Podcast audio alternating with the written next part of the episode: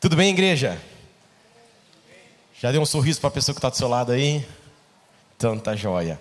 Vamos lá. Hoje eu vou estar tá ministrando um pouquinho o tema da, dessa penúltima ministração de 2022, né? Foi um ano de em obras, muita coisa aconteceu nas nossas vidas. E é a penúltima ministração do ano, o tema dela de hoje é a mesa.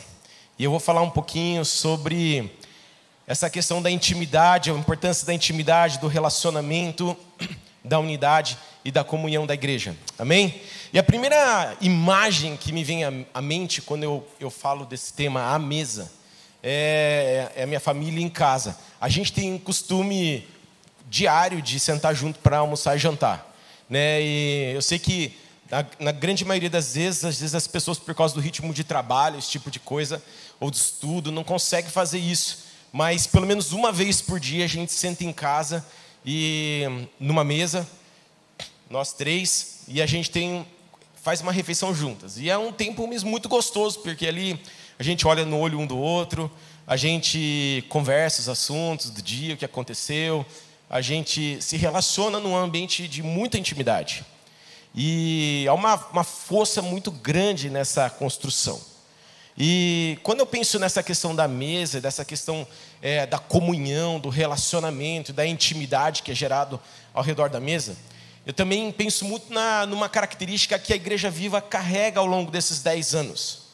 E eu vejo, e não só vejo isso, mas as pessoas testemunham isso, essa característica para mim. Então, por exemplo, quem se torna novo membro da Igreja Viva, ele faz lá o Connect 1, faz o Connect 2, e depois ele passa por um, uma entrevista com o pastor ali, onde a gente bate um papo para se conhecer melhor. E nesse processo de entrevista, eu sempre pergunto para as pessoas algumas coisas que têm chamado atenção nela na igreja. E sempre uma das coisas que elas falam é: Nossa, eu me sinto em família, me sinto bem aqui, eu me sinto acolhida nesse lugar. Então é uma característica que as pessoas estão identificando aqui em nós. E, e, ao longo desses dez anos a gente foi muito intencional como igreja em construir isso. E nós precisamos continuar construindo essa, esse relacionamento, essa comunhão de família. Amém? E por que eu falo, estou falando isso? Porque quando a igreja vai crescendo, à medida que a igreja vai crescendo, e eu já falei um pouquinho com vocês sobre isso no passado, em outras ministrações, que eu falei que eu tinha muito medo de crescer no começo. E eu falava assim, eu não quero crescer porque é, vai perder a qualidade, a gente vai deixar de ser família, a gente vai deixar de experimentar e viver algumas coisas que a gente experimenta hoje, e quando a igreja cresce, a, gente, a igreja cresce, a gente perde isso. E aí o Brudor, com muito carinho, né, com muita paciência, ele falava assim, não, Renato, você está errado, isso que você está pensando não é bíblico. Mas ele falava assim, ó, mas ó, cresce com qualidade, se preocupa em, de fato, é, continuar, por exemplo, quando, como hoje a gente está falando sobre família, esse relacionamento, continua valorizando isso, continua é, sendo intencional em ensinar isso para a igreja. E por isso eu estou falando hoje aqui, porque eu entendo o, o, valor e a importância de nós sermos uma igreja família para que a gente possa de fato alcançar a nossa visão como igreja, que é sermos pessoas transformadas por Jesus e que influenciam a sociedade a viver os valores do reino de Deus. Uma das maneiras que a gente tem de cumprir a nossa comissão, de cumprir a visão que Deus tem para nós, é sendo uma igreja família. Por que isso acontece? Porque as pessoas aí fora, elas carecem de amizade. Elas não têm amigos. E talvez você esteja sentado aqui falando, nossa, pastor, eu queria ter muito mais amigo, porque é tão bom isso, a gente pode se abrir, a gente pode é, contar o que está passando, a gente pode pedir oração, e é isso que as pessoas aí fora carecem, elas não têm para quem contar aquilo que elas estão vivendo e aquilo que elas estão passando. Elas têm essa necessidade de falar, e elas não encontram ninguém, enquanto elas, e quando elas encontram isso dentro da igreja, há um poder muito grande de transformação. É na verdade, uma pessoa que ela tem medo, ela, ela se sente segura no ambiente de mesa. Uma pessoa que tem dúvida, ela, ela passa a ter mais clareza e certeza, e o sentido da vida vem para ela à medida que nós estamos nos relacionando. E sabe quando a gente fala de família, gente, eu poderia ficar uma semana pregando sobre o que a Bíblia fala sobre a importância da comunhão e do relacionamento. Não tem fim.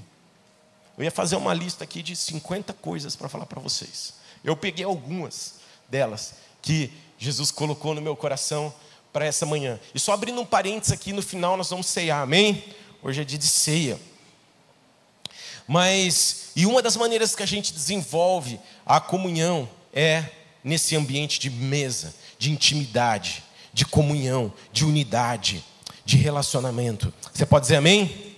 Então, por que a comunhão ela entre os irmãos é tão importante? E a primeira coisa que eu queria falar aqui é que nós somos lavados e curados no ambiente de relacionamento. Abre comigo a sua Bíblia em Tiago 5,16.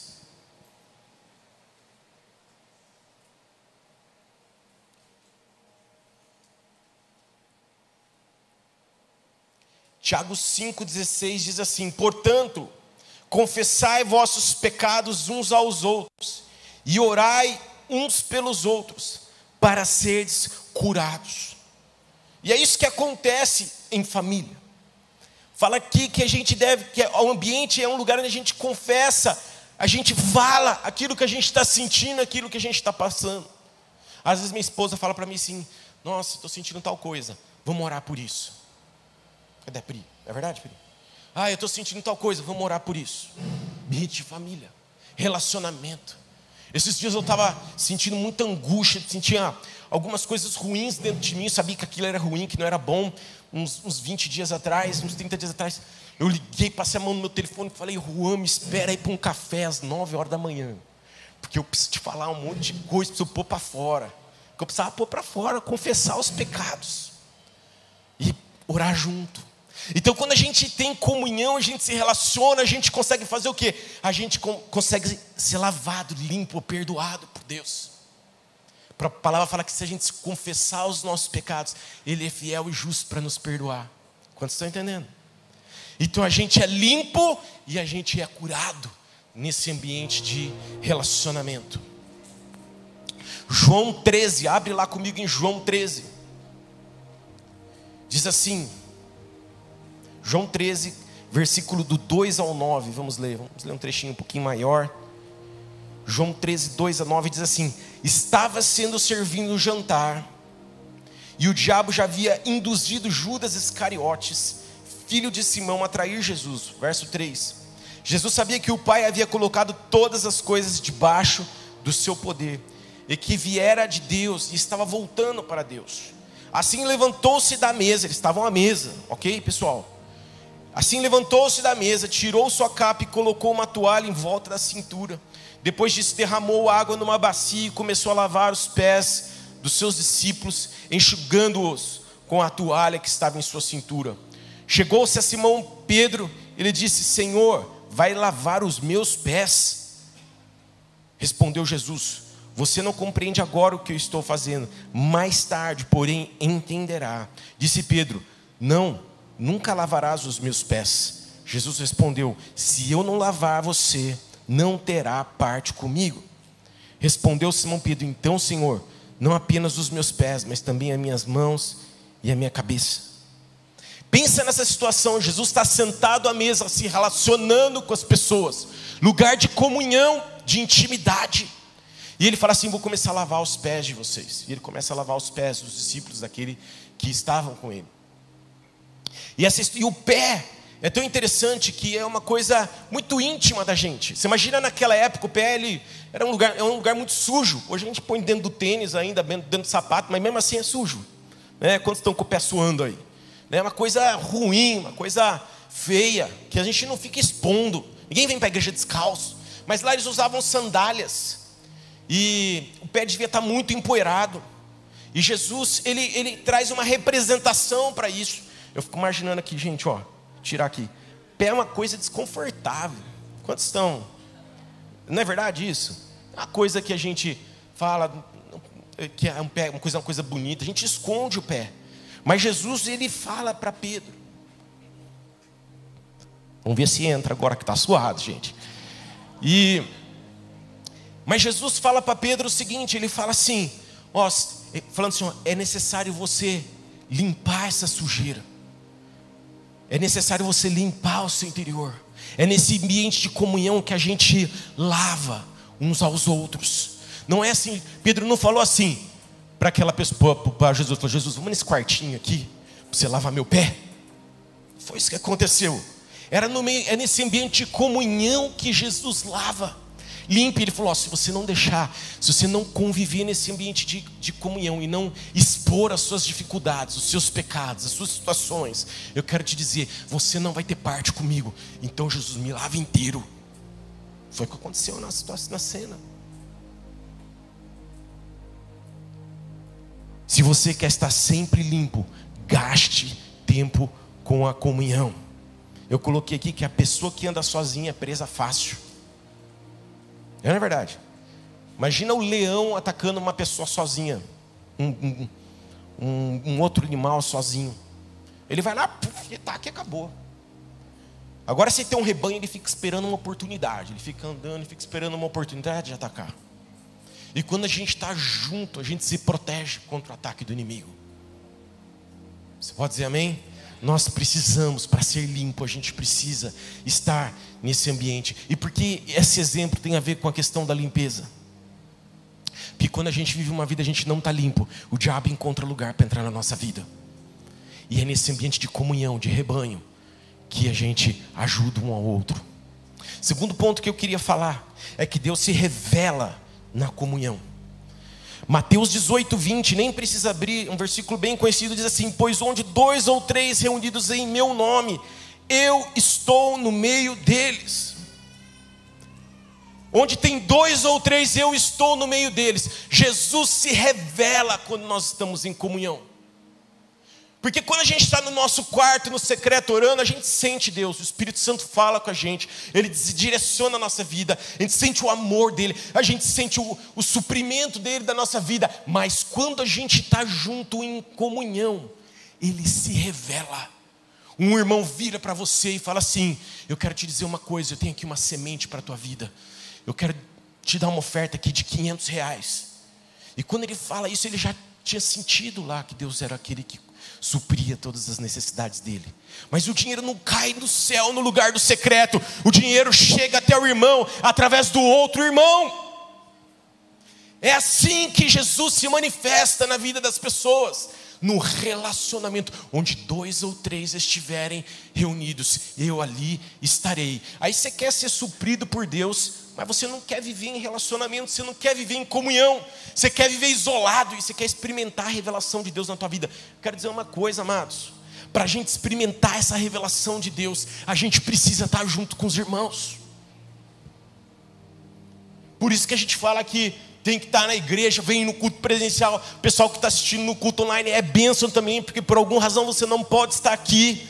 Tem gente de outras cidades e distantes, Deus abençoe a sua vida. Mas o que eu quero dizer é uma coisa: se você pode vir até aqui, venha, porque é nesse ambiente de relacionamento é que Deus se revela. Você pode dizer amém? Três, somos supridos e enxergamos a Jesus. Agora há pouco, Marcelo falava sobre isso, sobre a ceia que ele fez ali. Mas Lucas 24, 30, 31 fala assim: quando estavam à mesa, ele tomou o pão e o abençoou, depois partiu e lhes deu. Então os olhos deles foram abertos e reconheceram. Jesus encontra os discípulos no caminho de Emaús, conta essa história. E ali ele está andando com os discípulos, Jesus, os discípulos não percebem que Jesus. Jesus tinha sido crucificado, tinha ressuscitado, mas eles não percebem. E aí eles viram para Jesus falaram: Jesus, vem aqui com a gente, vem aqui.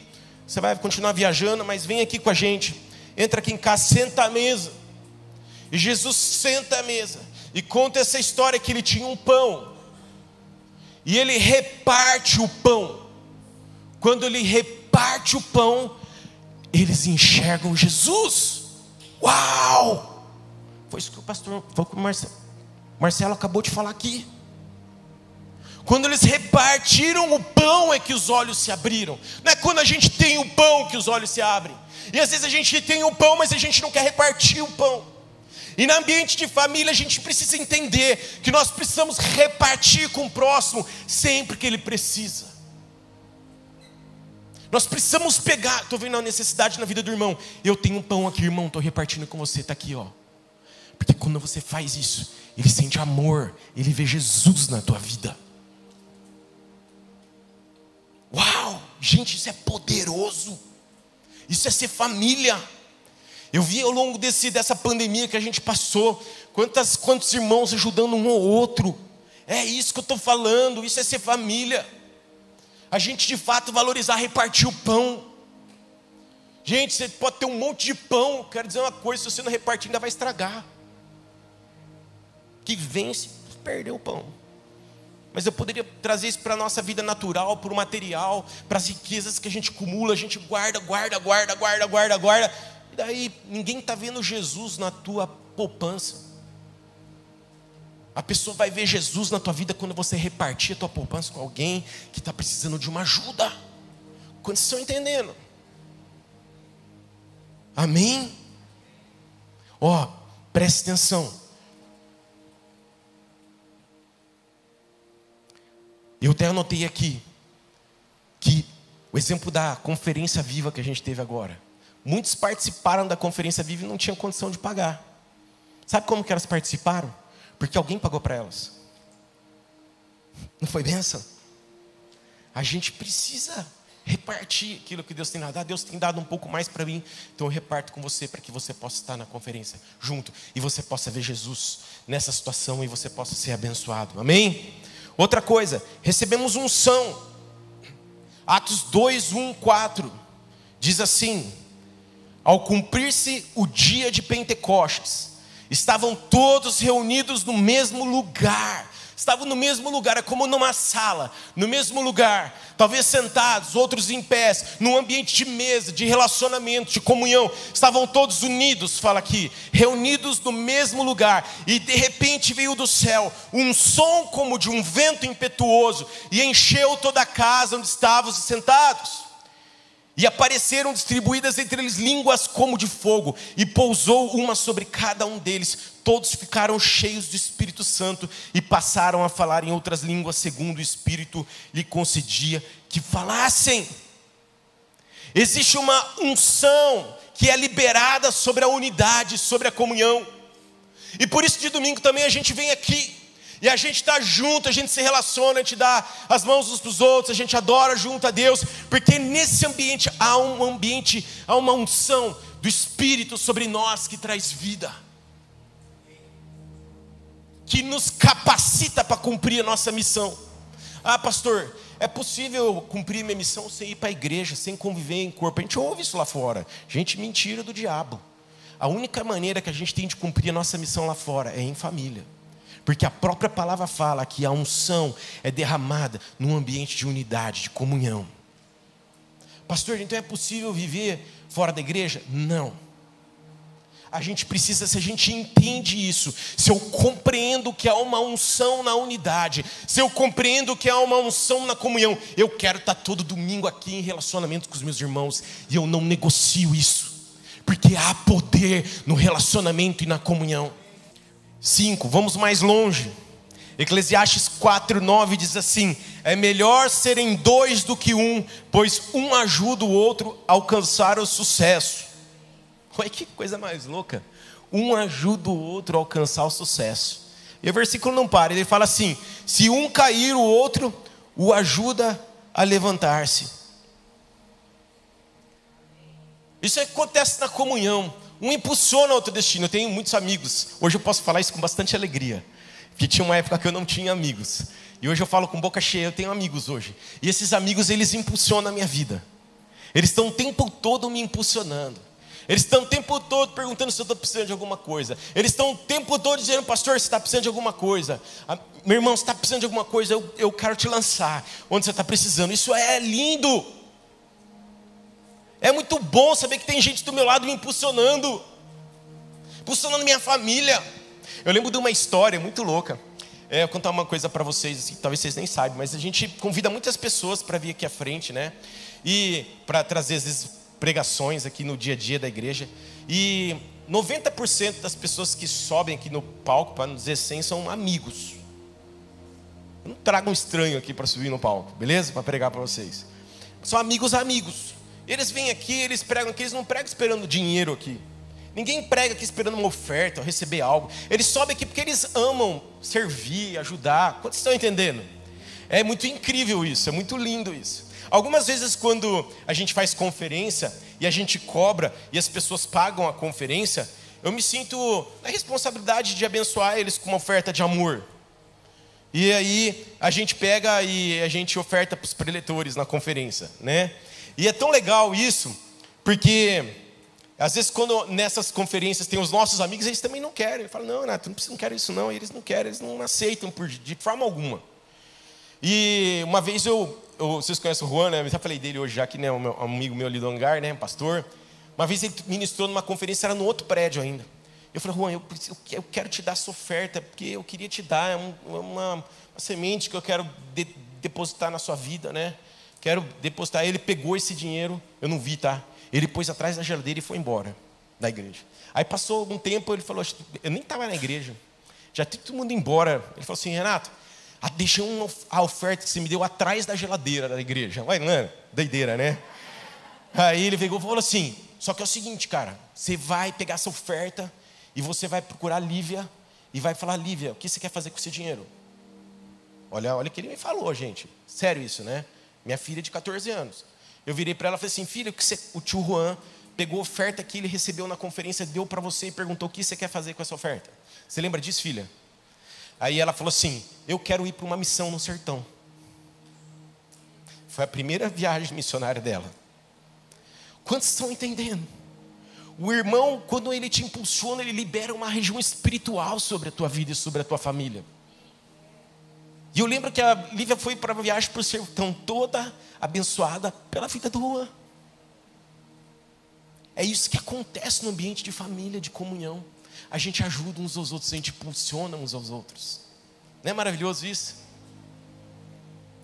A gente precisa, e quando um cai, o outro vai lá, estende a mão e ajuda a caminhar. Quantos estão entendendo? A gente vai mais longe. Porque a gente não para no meio do caminho. Quando a gente não tem ninguém do lado, a gente cai, não tem tempo para estender a mão, a gente para e morre. Mas quando a gente tem alguém do lado a gente caiu, você fala assim, cara, você está passando uma luta, dá a mão aqui, eu vou caminhar com você mais uma milha. Vem comigo, nós vamos andar, nós não vamos parar. A gente tem que multiplicar, a gente tem que multiplicar aquilo que Deus tem colocado nas nossas mãos. A gente precisa impulsionar um outro que a gente vai mais longe. Não é com velocidade que a gente cresce, mas é com regularidade, é com irmãos do nosso lado. Basta você pegar uma esteira e pôr alguém para correr ali a 100 por hora, ele vai correr 5 minutos, vai pedir água. Mas põe a esteira lá a 50 e começa a correr, ele vai correr muito mais que ele. Não adianta nada a gente querer ser gigante e cair lá na frente. Mas é melhor passar por uma pandemia que bateu nas igrejas e nós crescemos no meio da pandemia nós cumprimos a nossa visão no meio da, da pandemia.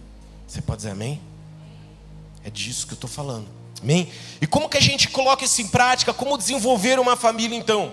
Cerque-se de referenciais corretos. Isso é importante. Pessoas estão buscando referenciais na internet, em pessoas distantes, em lugares distantes. Mas os nossos referenciais estão do nosso lado.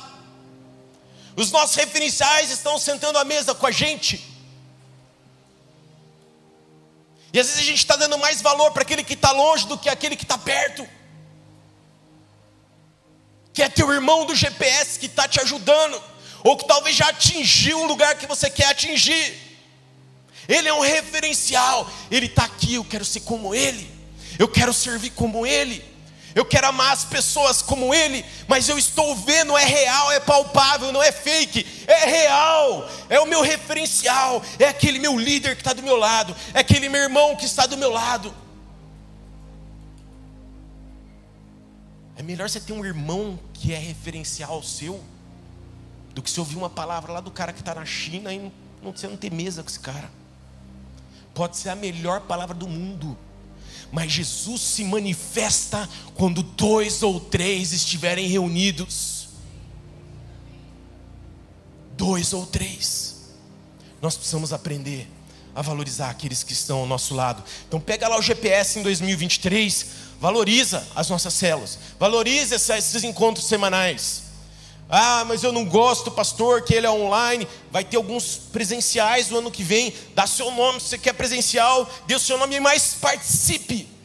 Porque é ali que a gente encontra esses referenciais. Amém? Entenda que a vida em família é bilateral. Eu coloquei aqui. Isso envolve intencionalidade. A gente não senta na mesa sozinho e atrai como imã os outros. Não. A gente precisa sentar na mesa e falar, ô fulano, vem sentar comigo aqui. Tá vendo o Fábio aqui agora, Fabião. Outro dia o Fábio chamou ele, Fábio, você quer comer, é, comer aqui em casa, assistir o jogo do Brasil? Não, falar do Brasil não, gente, coisa feia. Mas ele falou, vem aqui assistir um jogo comigo aqui. Ele falou, vou, bilateral. Não adianta eu querer almoçar com o Fábio e ele não querer almoçar comigo. Vocês estão entendendo? A gente precisa querer dos dois lados. Antes de 2023, a gente está preparando diversos encontros numa chácara. E aí a gente vai ter os nossos encontros, já até reservamos as datas em 2023, já estamos pagando, porque senão a chácara não, não tem disponível. Mas a gente vai lá naquela chácara, a gente vai estar tá lá, agora chega o dia da chácara, você não quer ir. Aí não dá. Não dá porque a chácara é para a gente estar tá junto, se relacionar. Tem que chutar a canela do cara que está do lado. Tem que empurrar o outro na piscina e cair e falar, ai, sem querer. Quantos estão entendendo? Agora a gente vai fazer a churra, vai fazer lá a chácara. E se não vai, não é unilateral o relacionamento, ele é bilateral. É dos dois lados. Tem que ter uma, uma resposta dos dois lados. Você precisa querer. Seja intencional nisso. Faça aos outros, aos outros aquilo que você deseja que eles façam. Está lá em Mateus 7,12: em todas as coisas façam aos outros o que vocês desejam que eles façam. Essa é a essência de tudo o que ensinam a lei e os profetas. Seja você para acionar um café na vida do teu irmão. Fica bravo comigo porque eu não te chamo para tomar café, tá, gente? Você já me chamou para tomar um café? Olha, é forte, hein, pessoal? Mas o que eu estou querendo ensinar aqui ó, é o seguinte: a gente precisa quero tomar um café com o Mateus. Renato, vamos tomar um café. Mateus, vamos tomar um café? Aí na outra semana ele, Renato, e aí aquele café, vamos repetir ele. Quantos estão entendendo? A gente tem que fazer um com o outro aquilo que a gente espera que a gente. E não ficar com mimimi, chorar me engano. Ah, porque o Renato não me chamou para tomar café. Estou usando meu nome para não falar o nome de outros, tá, gente? Ah, o Renato não me chamou para tomar café, certo? E aí, mas chama o Renato para tomar café. E aí você. É fácil, gente, você sentir falta de algo que você não faz. Ai, ninguém me chama para jantar. Chama teu irmão para jantar na sua casa. pode dar uma salva de palmas a Deus? Isso é uma igreja família. Eu quero ver isso acontecendo nesse lugar. Nós precisamos ser intencionais. 2023 está aí. O mundo precisa ser alcançado. E nós precisamos entender que isso faz a gente cumprir a nossa visão. Porque a palavra fala que na comunhão nós somos limpos, nós somos curados, nós somos transformados, o nosso caráter é, é, é transformado. E é dessa forma que a gente testemunha para os próximos. As pessoas não entram por essa porta, onde a gente então, elas encontram família em nós. E isso faz elas falarem assim: Eu quero isso. Aí você vai falar: O que, que você quer? Por que vocês são família? Por que vocês reagem assim? É Jesus em mim e ele pode entrar em você. Olha que pregação mais fácil. Tem gente que fala assim, pastor, não sei como falar de Jesus. Eu quero te dizer uma coisa: dá o seu testemunho para ela e fala que você é assim por causa de Jesus. Já deu, teu testemunho está feito. Teu, tua pregação está feita. Você pode levar aquela pessoa a fazer uma oração de entrega, ela vai querer isso, porque ela está vendo em você a diferença. Comunhão, relacionamento, família, intimidade. É assim que a gente vai cumprir nossa visão. Você quer cumprir a visão? Valorize o tempo com teu irmão. Faça isso uma realidade, uma verdade na tua vida. Amém?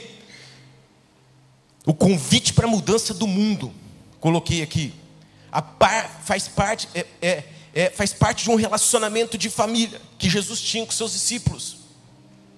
Jesus, quando ele convoca os seus discípulos para mudar o mundo, Foi nesse ambiente de relacionamento.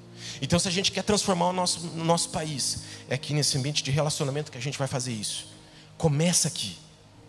E depois nós vamos lá para fora. Você pode dizer amém?